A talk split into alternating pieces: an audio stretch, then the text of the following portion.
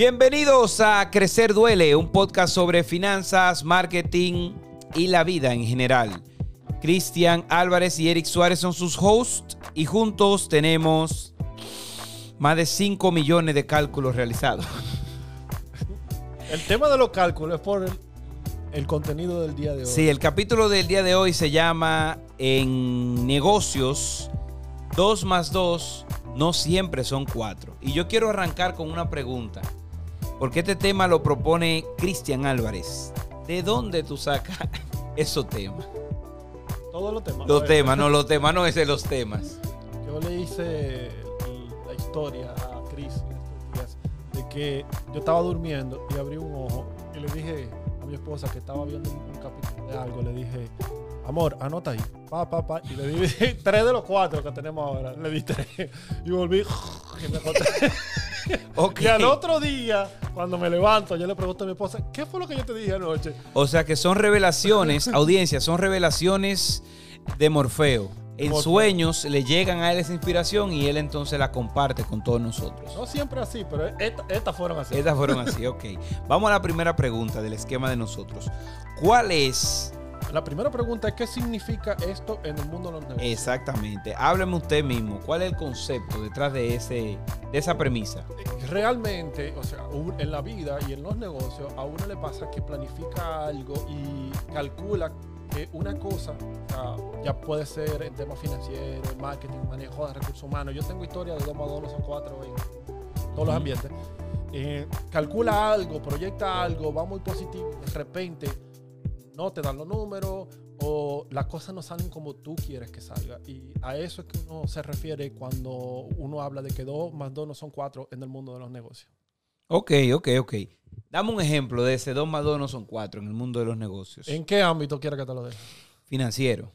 Financiero. Bueno, yo te puedo decir que en, en tema de bienes raíces, eh, eh, tú sabes que yo invierto en tema de bienes raíces. Te voy a hacer una anécdota. Una vez eh, comparamos un, un- un local comercial. En el local comercial, eh, uno de los análisis que hicimos es que se iba a poder reutilizar mucho de los materiales que estaban adentro. Y resulta que hicimos nuestros análisis y sí, dio positivo eso. Pero cuando arrancamos el proceso, la realidad es que casi nada de lo que tenía, del andamiaje que había dentro, se pudo utilizar. Y yo tuve que rehacer el local casi en un 100%, lo que me disparó eh, el presupuesto en un 30%. Entonces, eh, realmente yo hice mi cálculo para que 2 más 2 me dieran 4, pero en este caso 2 más 2 me dieron 6.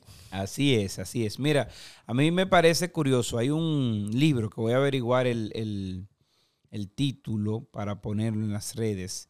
Em, es el compendio del análisis de varias empresas. Y este grupo de personas lo que hicieron fue que em, evaluaron las empresas más exitosas y encontraron factores en común. Y uno de los factores en común que encontraron en todos los proyectos y empresas ex- exitosas es el timing. El timing es el cuándo tú haces las cosas. Define el éxito y el resultado que vas a tener eh, junto con otros eh, factores. Y eso me, me trae a la mente, eh, a propósito del tema 2 más 2 no son 4. Una vez que yo se me... Un proyecto, me llegó un proyecto para hacer y había que imprimir muchas cosas. Y yo empecé a buscar en imprentas y cotizaciones y demás. Y cuando empecé a ver todos los números, digo, wow, pero se va mucho dinero. O sea, en ese momento, hace 10 años, eh, o quizás más, se iba más de medio millón de pesos en impresiones.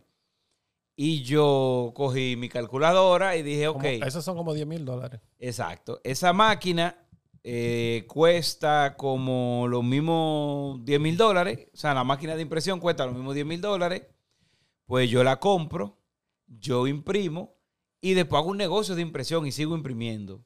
Si, si me hubiese consultado en ese momento, yo que tuve un negocio de ese, te hubiese dicho, no lo haga. Bueno, eh, pero en números eso me daba. Pero había una serie de factores que yo no había contemplado. Y al final, para no hacer la historia larga, el proyecto se entregó, entregamos las impresiones, pero esa máquina, como decimos aquí en Dominicana, yo tuve que hacer una batida de lechosa con ella y tomármela. O sea, eso no sirvió para nada.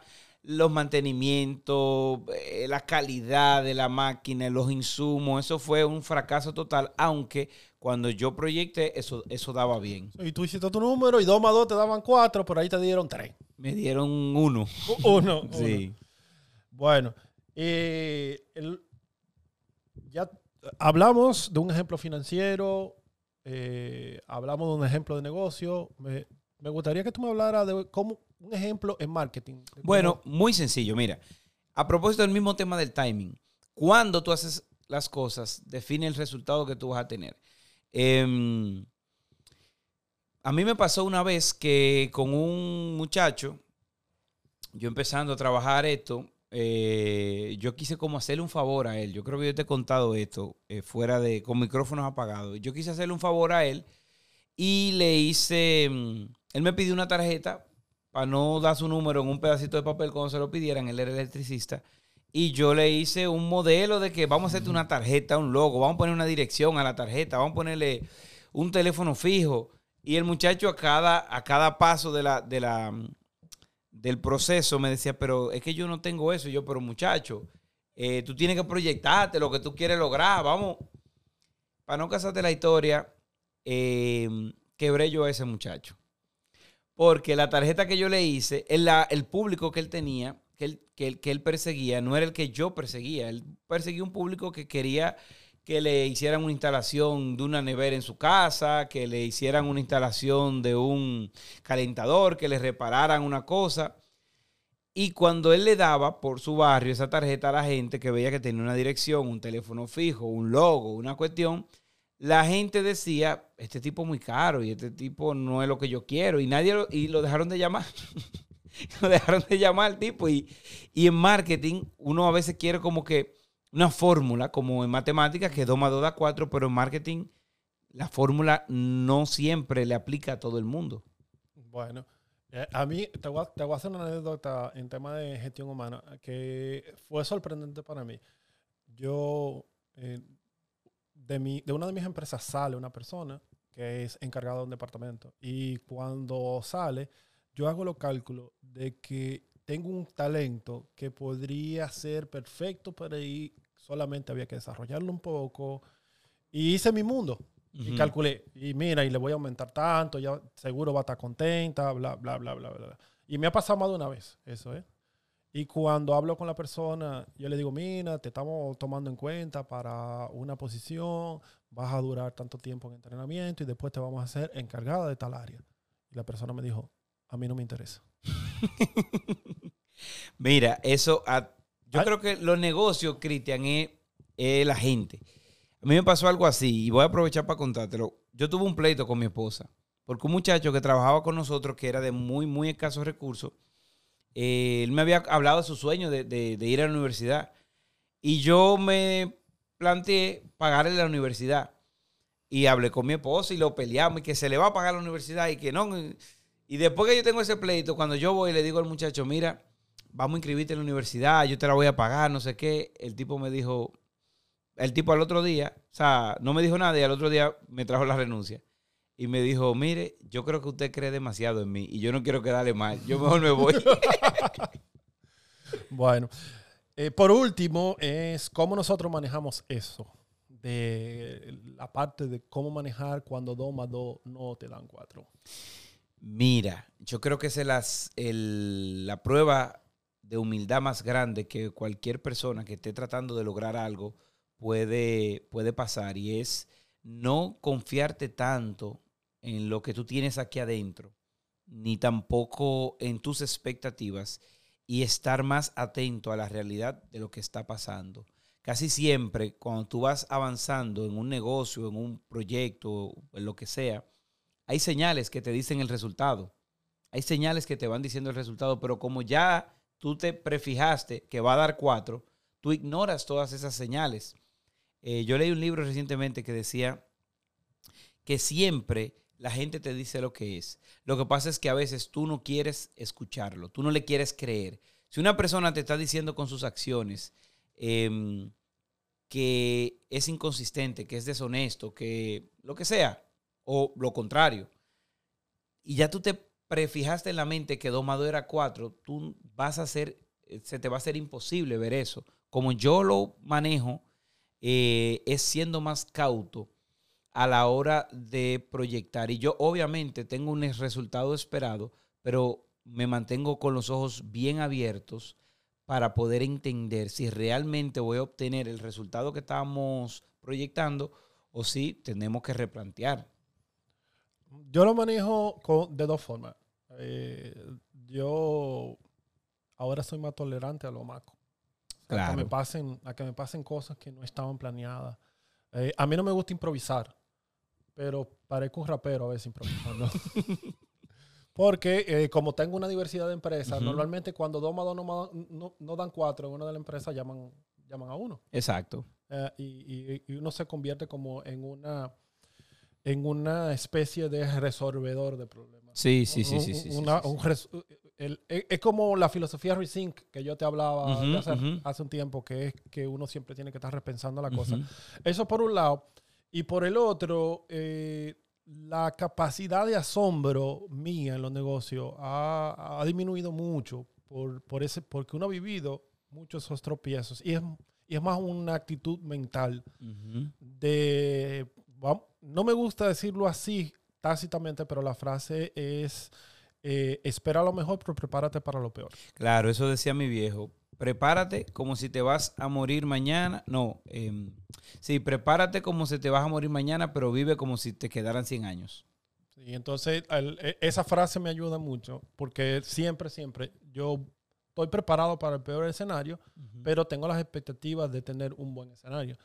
Y, y, eso ayuda a que yo siempre tenga un plan A, B, C, D y F. Totalmente, totalmente. Aunque a veces pasan cosas que que se salen de contexto. Una pregunta, Cristian. ¿Qué consejo tú le darías a la gente que planificó su proyecto o su vida o su carrera, que iba a ir de una manera, y ahora mismo está escuchando esto y dice, esto no me dio ni cerca los planes que yo hice?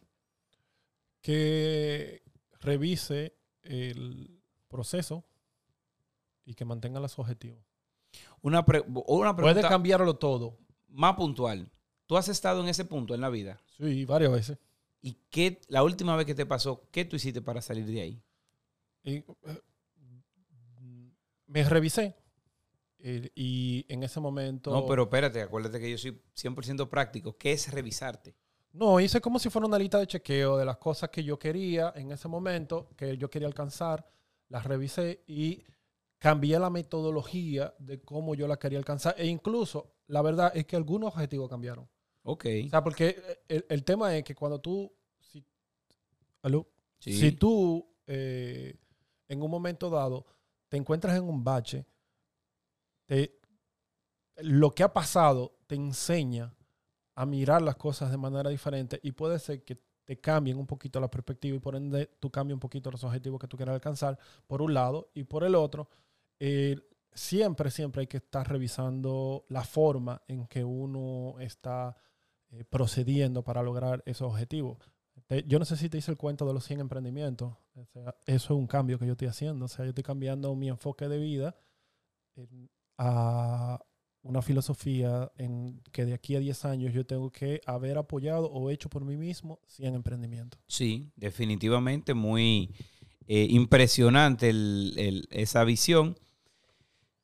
Bueno, yo pienso, Cristian, que para el tema ya tenemos varias, varios enfoques. Yo quisiera quizás cerrar, porque se nos está acabando el tiempo ya, con un, una exhortación en ese sentido. Pero va un poco en la vía contraria de lo que, de lo que estamos hablando, porque veo también una, un riesgo alto en que cuando nosotros estamos preparados para lo peor, hay una probabilidad alta de que también lo estemos esperando y estemos también dejando de tomar riesgos o de hacer cosas o de confiar en personas en función de que yo estoy esperando lo peor y eso me roba de oportunidades eh, maravillosas que pudiera yo estar disfrutando. Esa es mi exhortación a todos los que nos están escuchando, es que aunque sabiendo que dos más dos no son cuatro en los negocios, en el marketing y ni en la vida. Yo creo que nada más en matemática los, resultados son, son exactos. Em, no, te no, no, no, no pienses que va a dar menos de 4. Puedes también eh, proyectar y trabajar para que 2 más 2 de 6, de 8 o de 20. Sí, por eso la, por eso la frase que dice, prepáratelo, pero, pero espera lo mejor. O sea, ten la esperar, la esperanza de que tú vas a conseguir lo mejor. Exactamente. Eso es simplemente tengo un plan B. Pero no te enfoques en ese plan B. Enfócate en tu plan A. Exactamente. Bueno, señoras y señores, eh, compañeros, escucha. Hasta aquí el podcast Crecer Duele. Gracias por su atención y su sintonía. Estaremos trabajando para tener mejores temas, mejores ediciones. Contamos con su apoyo. Escríbanos sus sugerencias, preguntas o comentarios. Eh, y hasta una próxima entrega. Muchas gracias y sigan disfrutando de nuestro contenido.